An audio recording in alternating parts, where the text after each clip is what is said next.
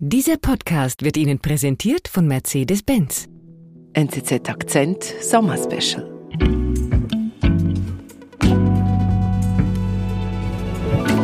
Heute zu Gast bei mir ist Afrika-Korrespondent Samuel Misteli. Hallo. Hallo Antonia. Und ich muss natürlich sagen, du bist nicht wirklich zu Gast im Studio. Wir sind verbunden mit einer Leitung. Du sitzt in Nairobi in Kenia und sag jetzt, mit dieser Leitung, geht das immer gut, also mit Strom und Internet? Das habe ich eigentlich fast immer. Also was regelmäßig passiert ist, dass halt der, der Strom mal kurz ausfällt. Aber meistens geht das gut. Und wir haben hier im Haus haben wir auch einen Generator zum Beispiel, der dann sofort äh, anspringt. Aber was das Gute ist auch, ist, dass wenn sowas passiert, ist, dass ich, ähm, ich kann zum Beispiel auf WhatsApp einfach jemanden schreiben von der Internetfirma und dann frage ich da, ja, das Internet ist gerade weg, äh, gibt es Probleme bei uns im Quartier oder was ist los? Und dann kriege ich da auch äh, unkompliziert eine Antwort. Okay, da wäre ich auch manchmal froh in der Schweiz, das würde so einfach gehen. Ja, ich glaube, das ist auch was, das passt auch auf vieles.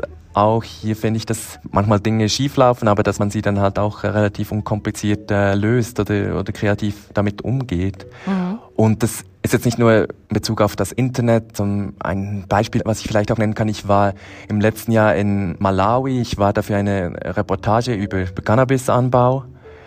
Und ich habe da mit einem lokalen Journalisten gearbeitet und wir haben uns da unterhalten. Wir haben über den Präsidenten von Malawi gesprochen und ich habe gesagt, ich finde den interessant, der scheint mir so ein bisschen anders zu funktionieren als viele afrikanische Präsidenten. Und der Journalist hat dann gesagt, ja, würde sich interessieren, mit ihm zu sprechen, wir, wir können es versuchen. Ich habe die Nummer von seinem Sprecher und dann habe ich den auch kontaktiert über WhatsApp und dann hat das auch tatsächlich geklappt, äh, dass wir dann zwei Tage später ein Interview mit ihm machen könnten. Also das war als Beispiel dafür, dass Dinge hier häufig unkompliziert funktionieren. Seit knapp zwei Jahren ist Samuel Misteli Korrespondent in Afrika. In unserer Sommerserie erzählt er über seinen Alltag in Nairobi, der Hauptstadt von Kenia.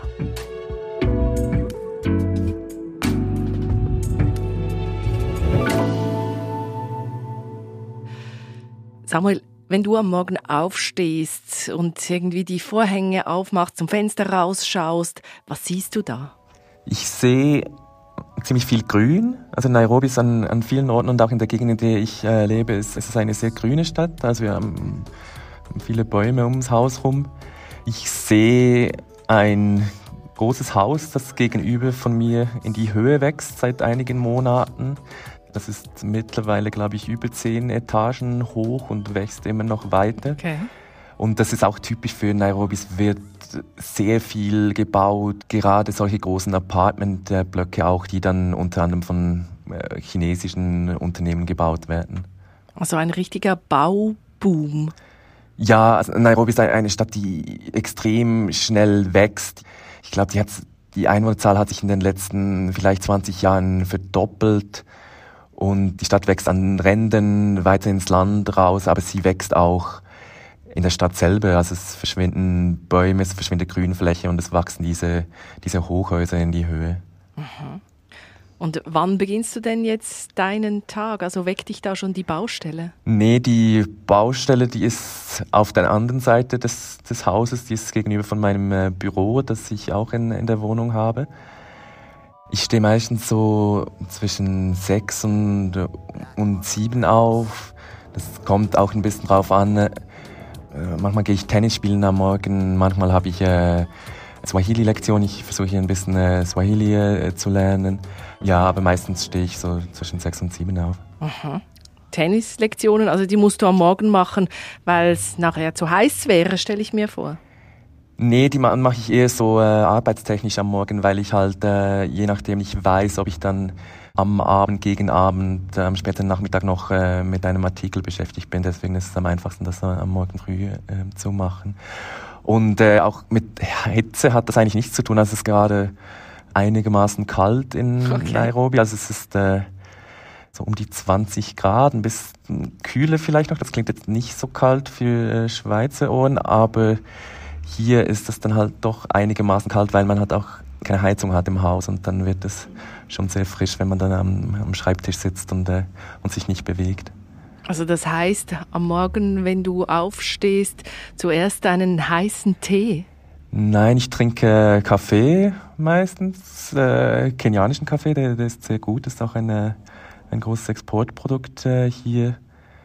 Und ich esse häufig äh, Joghurt und ich höre dazu meistens äh, zum Frühstück einen Afrika-Podcast der BBC, also einen Nachrichten-Podcast. Das ist so mein erster Schritt in den Tag mit den Nachrichten. Mhm. Also das heißt, eigentlich beginnst du schon während dem Frühstück mit der Arbeit?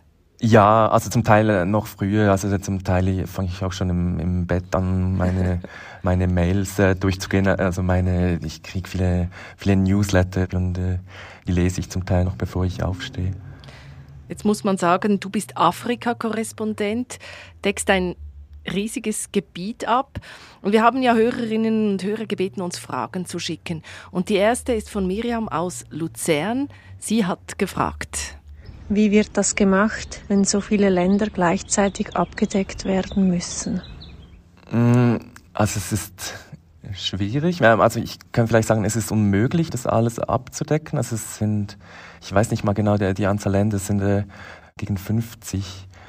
Und es ist logischerweise nicht möglich, quasi zu protokollieren, was jetzt da überall stattfindet. Aber ich versuche schon, mich breit äh, zu informieren und jetzt nicht die kleineren Länder einfach äh, links liegen zu lassen. Aha. Und es gibt halt auch Themen, äh, die verbinden auch diesen Kontinent oder die in ganz vielen Ländern auf dem, auf dem Kontinent äh, wichtig sind. Also zum Beispiel sind alle Länder auf dem Kontinent sind vom, vom Klimawandel betroffen. Überall auf dem Kontinent ist die Bevölkerung sehr jung. Das hat äh, viele Folgen, dass diese, diese Gesellschaften sehr dynamisch auch sind und anders als jetzt eine europäische Gesellschaft. Es gibt leider auch an ganz vielen Orten auf dem Kontinent äh, noch immer Kriege, Konflikte. Es gibt viele Städte wie jetzt eben Nairobi, die, die ganz schnell wachsen. Also das sind so große Themen, die den Kontinent auch verbinden und auf die man sich dann vielleicht stärker konzentrieren kann. Aha. Aber trotzdem stelle ich mir vor, eben du hast gesagt, um die 50 Länder. Wenn jetzt da in irgendeinem Land was passiert, wo du vielleicht noch nicht so viel davon gehört hast, weil eben 50 finde ich, das sind schon viel. Was machst du dann? Dann versuche ich einfach möglichst schnell, möglichst viel äh, zu lesen, vielleicht jemanden anzurufen, der mehr weiß als ich. Aber ich glaube, das kommt auch ein bisschen mit der Routine. Das war am Anfang war das auch noch schwieriger. Also dann war irgend, es passiert ein Putschversuch in, in Guinea-Bissau und ich habe mich noch nie mit Guinea-Bissau beschäftigt und muss dann erstmal ähm, mich ein bisschen einlesen, was das überhaupt für, für ein Land ist. Aber inzwischen passiert mir das eigentlich kaum mehr, weil ich halt jeden Tag mich mit diesem Kontinent befasse und, mhm. und sehr viel lese, viel höre, mit vielen Leuten spreche und ich glaube, vieles dann ist dann kommt auch man profitiert dann auch von, von Routine. Okay. Du hast jetzt gesagt, eben, du hast das Büro zu Hause, liest manchmal die Mails schon im Bett. Aber ich stelle mir vor, trotzdem gehst du ja ab und zu auf Reportage in eines dieser ähm, eben fast 50 Länder, die du abdeckst. Ähm, wie geht das? Wie kann ich mir das vorstellen? Entscheidest du da einfach, ja gut, nächste Woche gehe ich in den Sudan? Es kommt, es kommt auf mehrere Dinge drauf an. Also Sudan, im Sudan ist gerade Krieg und deswegen wäre es naheliegend, in den Sudan zu gehen, wenn es denn möglich wäre. Also das ist äh, im, im Moment ist das praktisch unmöglich als, als Journalist. Es funktioniert so, ich habe eine ganz lange Themenliste mit äh, Themen, mit Reportagen, mit anderen Texten, die ich gerne schreiben möchte und dann halt auch mit Ländern, in die ich reisen äh, möchte, in denen ich diese Themen äh, realisieren kann. Und dann habe ich einen ungefähren Plan, was ich in den nächsten äh, Monaten machen möchte, wo ich hinreisen möchte. Das ändert sich dann häufig auch je nach, nach Aktualität und nach dem, was ich sonst zu tun habe. Mhm. Und das organisiere ich dann mit, ich brauche ein Visum, ich brauche häufig jemanden, der mir vor Ort hilft. Also häufig sind das lokale Journalisten, die Kontakte herstellen können, die häufig zum Teil auch übersetzen. Ich muss häufig Fotografen organisieren. Also es ist eine ganze Reihe von Schritten. Und eben diese lokalen Mitarbeiter, die brauchst du, damit du an die richtigen Leute rankommst oder damit es schneller geht? Oder für was sind die da? Ich brauche die für beides, also für, damit es schneller geht auch, weil die häufig die, die Kontakte kennen, häufig äh, für logistische Unterstützung auch, weil die je nachdem einen Fahrer kennen halt, der, der günstig ist und, und das gut macht.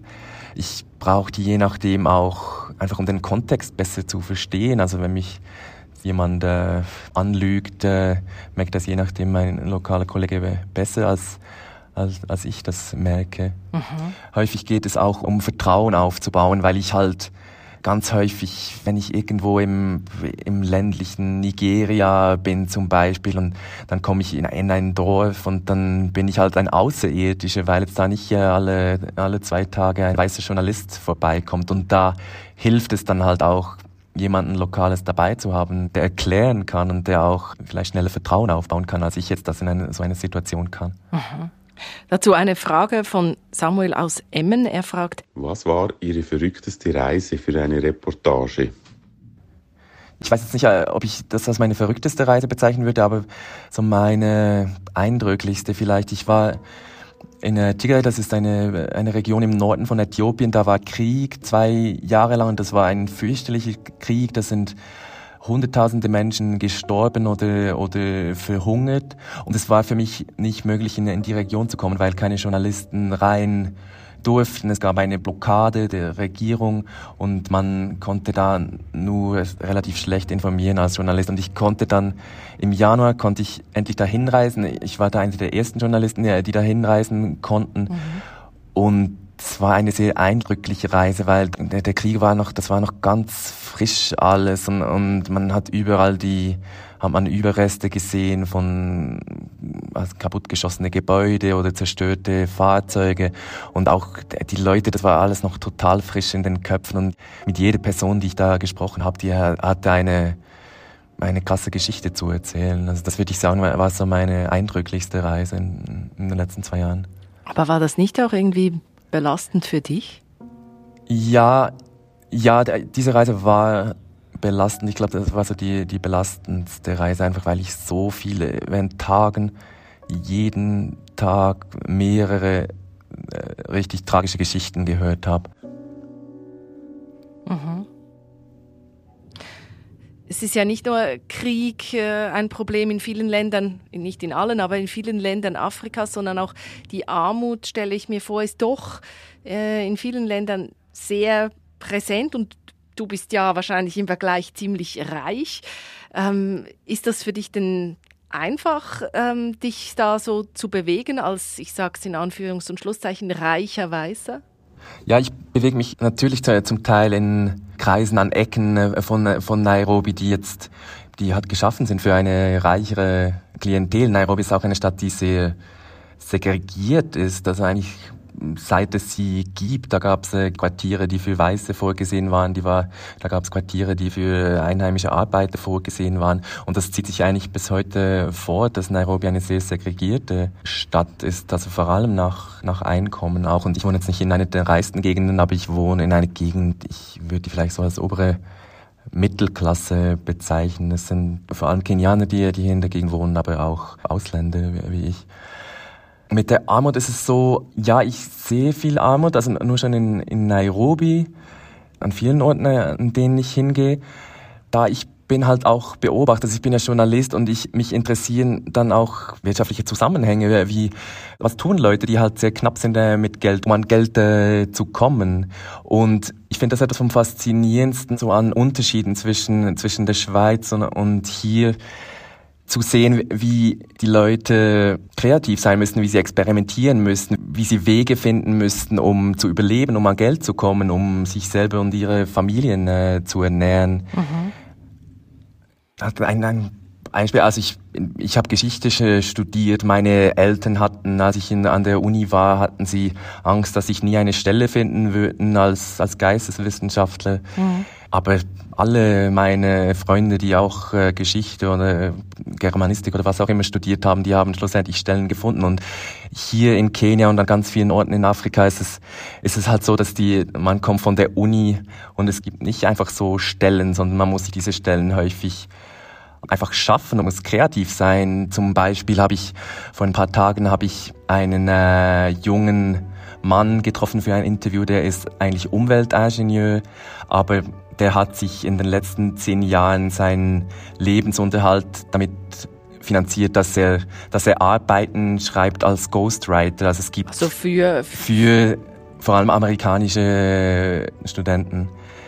Weil es gibt in Kenia, es gibt eine große Industrie, das sind äh, Tausende von jungen Leuten, die schreiben Arbeiten für amerikanische Studenten, die entweder nicht gut Englisch können, also zum Beispiel chinesische Studierende, die in den USA sind, oder dann halt für amerikanische Studenten, die schlicht zu faul sind oder sich äh, die Arbeiten schreiben lassen wollen. Das wird dann übers Internet äh, organisiert und man verdient dann als junge Kenianer verdient man da ein bisschen Geld, indem man diese Arbeiten schreibt. Okay. Und das finde ich so ein Beispiel, diese, diese junge Umweltingenieur, der eigentlich super ausgebildet werde, super klug, sehr vielseitig interessiert und der muss sich halt, weil er nicht einfach so eine Stelle findet als Ingenieur, muss er sich Wege suchen, um, um zu überleben und das finde ich sehr typisch für, für Kenia und viele afrikanische Länder und das ist immer auch wieder enorm beeindruckend, die, die Energie und die Kreativität der Leute, die da einen Weg finden müssen. Aber du beschreibst das jetzt sehr positiv, es ist schon auch hart, oder nicht?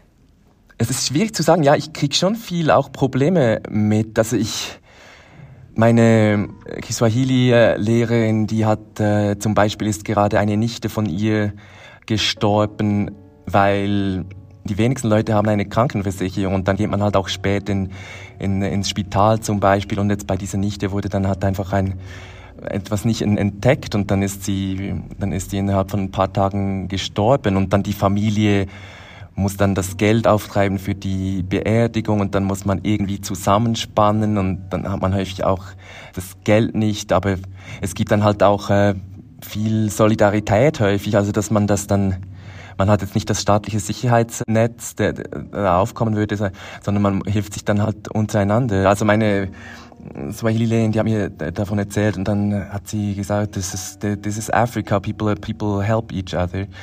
Also zum sagen, wir kriegen das Geld schon irgendwie zusammen für, für die Krankenhausrechnung und für die, für die Beerdigung. Mhm. Du hast jetzt gesagt, eine Swahili-Lehrerin. Sprichst du also Swahili? Ich spreche ein paar Brocken und ich verstehe, wenn ich Leute sprechen höre, verstehe ich häufig grob, worüber sie sprechen, aber ich kann mich jetzt über ein paar ganz simple Gespräche hinaus, äh, komme ich noch nicht hinaus, aber ich arbeite daran. Mhm. Ja, also die, viele Leute schätzen da, das habe hab ich jetzt schon mit meinem sehr dilettantischen Swahili äh, merke ich, dass äh, schon äh, dass, dass, dass viele Leute da, das schätzen, wenn man nur schon ein paar Brocken versucht äh, zu sprechen. Ich glaube, das hängt auch damit zusammen, dass wie ich gesagt habe, dass Nairobi eine sehr segregierte Stadt ist, dass halt die, die UNO-Expats leben in ihrer Ecke der Stadt und die Leute, die mit den mit einem Dollar pro Tag oder so überleben müssen. Die leben in einer anderen Ecke der Stadt und man begegnet sich vielleicht mal, wenn man äh, Früchte kauft am, am Straßenstand oder so. Und der, der Austausch ist, ist, passiert nicht so selbstverständlich, würde ich sagen. Und, und versuchen, Swahili zu sprechen, ist dann hoffentlich auch ein, Zeichen dafür, dass man, dass man sich auch, auch interessiert. Mhm.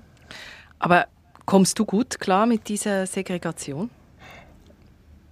Ich finde es etwas vom Schwierigen in, in, Nairobi, weil Nairobi ist auch eine Stadt mit, ähm, mit vielen hohen Mauern und wo, wo man sich häufig hinter, hinter Gates und eben hinter diesen äh, Mauern befindet. Und es ist nicht in Zürich, wo ich auf einen, einen, Platz sitzen kann und da ein Bier trinken kann. Also ich trinke dann halt, trinke dann halt das Bier hinter, hinter einer Mauer in einem, in einem Garten, der auch schön ist, aber halt hinter einer Mauer. Was ich was auch anstrengend sein kann, ist, dass Nairobi also gerade dadurch, dass es eine sehr ungleiche Stadt ist und geht es halt sehr oft auch um Geld oder Gespräche oder, oder vieles erhält, äh, erhält schnell eine eine Dimension, in, in, in dem es auch um, um Geld gehen kann. Ich meine, ist auch ist auch verständlich.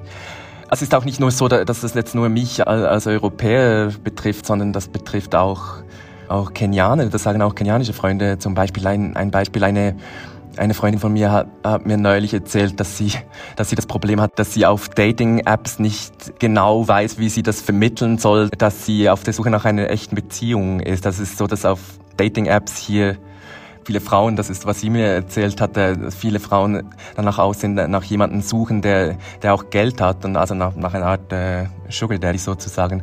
Und dass sie jetzt die, äh, eine Beziehung eine echte Beziehung äh, sucht, dass sie dann das Problem hat, wie vermittle ich das, wie beschreibe ich mich damit gleich, dass ich eine selbstständige Person bin, der jetzt niemanden braucht, der Geld hat für sie. Okay.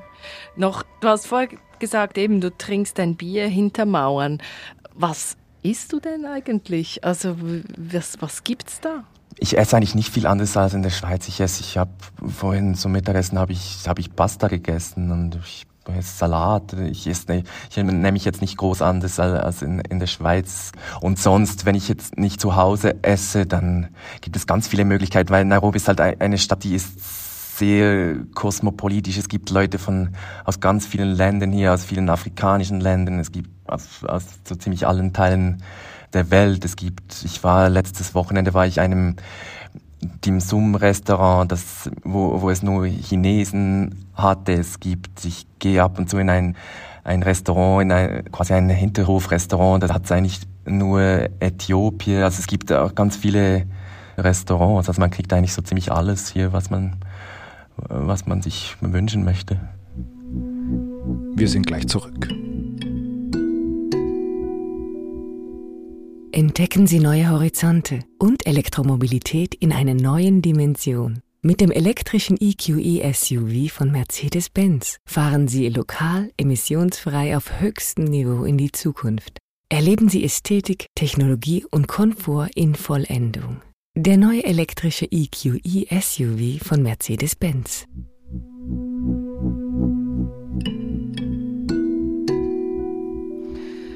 Um jetzt äh, zu deiner Arbeit auch wieder zurückzukommen, kannst du denn in Kenia eigentlich gut arbeiten im Sinne von frei und unbehelligt das schreiben, was du gerne möchtest? Oder spürst du da auch irgendwie Einschränkungen ähm, bezüglich deiner Arbeit? Also für mich als internationaler Journalist, ich bin da schon sehr frei. Ich glaube, da funktioniert Kenia auch besser als wahrscheinlich die meisten afrikanischen Länder. Es ist nicht umsonst auch ein, ein Hub für, für, für Korrespondenten, für internationale Journalisten. Aber für meine lokalen Kollegen ist es, also es ist weniger komfortabel. Es gibt auch häufig Druck aus der Regierung. Es gibt zum Beispiel gerade einen, einen Minister, der, der gegen eine, ein Medienhaus vorgegangen ist, weil die was geschrieben haben, ne, was ihm nicht gepasst hat. Also es ist häufig für, für die lokale Journalisten ist das, äh, kann das deutlich schwieriger sein als für mich. Für mich es gibt vermutlich auch Themen, äh, die sensibel sind, aber ich bin, äh, ich bin weitgehend frei und ich habe auch, dadurch, dass ich so viele Länder abdecken muss, gehe ich auch selten äh, wirklich in die Tiefe, was jetzt Kenia angeht. Und dann trete ich auch eher selten jemanden an, ans Schienbein hier im Land. Mhm. Jetzt habe ich noch eine Frage bekommen von Anina zu deiner Arbeit aus der Sicht der Schweiz. Die Schweizer Medien zeichnen ein sehr einseitiges Afrika-Bild und auch viele Schweizerinnen und Schweizer haben ein eher einseitiges, zum Teil auch paternalistisches Bild von Afrika. Versuchen Sie mit Ihren Berichterstattungen da entgegenzuwirken und wenn ja, wie? Ich bin einverstanden damit, dass die Berichterstattung einseitig sein kann. Also ich würde vielleicht eindimensional sagen, also dass es halt stärker auf die auf Krieg und, und Konflikte fokussiert. Ich, ich, ich glaube, das hängt auch ein bisschen mit den äh, Strukturen äh, zusammen, in denen sich der Journalismus äh, mittlerweile befindet. Also das Auslandberichterstattung ist sehr teuer und nur wenige Medienhäuser leisten sich das auf eine Weise, dass, dass man auch wirklich eine gute Auslandberichterstattung machen kann. Und auf einem Kontinent wie Afrika, der der so groß ist und so vielfältig, ist es, ist es auch nicht selbstverständlich, ist es auch nicht einfach, dass man, dass man dann eine ausgewogene Berichterstattung hat. Wir versuchen, dass wir jetzt nicht einfach nur die trau über traurige Dinge schreiben. Ich finde, das wäre wär auch falsch, weil ganz schlicht auch sehr viele gute Dinge passieren äh, auf diesem, auf diesem Kontinent. Also zum Beispiel, hast du gerade ein Beispiel, was du kürzlich berichtet hast, was du findest, das ist doch mal ein bisschen was anderes? Ein Beispiel vielleicht, ich war, ich war im Sudan, bevor der Krieg ausgebrochen ist. Ähm, da war die Situation auch schwierig, die, der Wirtschaft ging es schlecht und es gab eine Armee, die nicht von die Macht nicht abgeben wollte. Und ich habe da per Zufall zum Beispiel habe ich äh, ein Geschäft gefunden. Ich bin dann vorbeigekommen und da war ein Geschäft, da stand Ikea, also es war ein, hieß Ikea. Und äh, ich bin dann reingegangen, weil ich dachte, gibt doch gar keine Ikea im Sudan. Und dann, was ich da gefunden habe, war eine junge Frau, die fand Ikea toll und hat, hat dieses Geschäft gemacht und dann, äh, und dann Ikea-Möbel importiert. Genau, und da haben wir auch schon mal eine Folge darüber gemacht. Die könnte man natürlich jetzt nachhören, oder? Genau, wir haben diese Geschichte in einem Podcast äh, nacherzählt. Wir haben jetzt viel gesprochen über das riesige Afrika, über deine Schwierigkeiten, was gut läuft. Jetzt kommen wir noch mal zu deinem Tag zurück. Wenn jetzt Abend ist, du hast geschrieben und recherchiert, was machst du, wenn du jetzt mal fertig bist mit der Arbeit? Das kommt sehr drauf an. Gestern, gestern Abend war ich mit ein paar Freunden in eine Bar und da war so ein, ein Quizabend. Da gab es so ein Quiz mit Fragen. Das war so quasi Stadt-Land-Fluss-Spiel. das habe ich gestern Abend gemacht. Ja, häufig gehe ich was trinken, häufig bin ich zu Hause, schaue irgendeine eine Serie oder, oder ich lese. Aha. Hat sich denn, seit du jetzt in Nairobi lebst und eben über Afrika berichtest, hat sich denn auch dein Blick auf die Schweiz irgendwie verändert? Ich würde jetzt nicht sagen, dass es sich groß verschoben hat, er hat sich vielleicht äh, akzentuiert. Mhm. Also es ist so, wenn, wenn ich in die Schweiz gehe, also es ist banal, aber es fällt mir halt auf, wie einfach und gut alles funktioniert. Ich steige in, ins Tram ein und das verpünktlich. Ich steige, steige ein bisschen später wieder aus und dann bin ich in eine Straße, wo das, das Dramatischste, was passiert ist, äh, in den Monaten, seit ich nicht da war, ist, dass eine neue vegane Bäckerei aufgemacht hat. Okay. Und hier sind die Dimensionen halt häufig dramatische. Also es gibt hier in meiner Straße keine vegane Bäckerei, aber es gibt dieses Ungetüm von äh, Apartmentgebäude, das gegenüber aus dem Boden wächst und nicht mehr aufhört zu wachsen. Also es ist, äh, ja, ich finde, das macht es auch spannend hier für mich, dass halt vieles, vieles ist halt häufig intensive und, äh, und existenzielle auch und das ist jetzt für viele Leute, es ist halt häufig schwierig, aber es ist halt, es ist auch sehr interessant.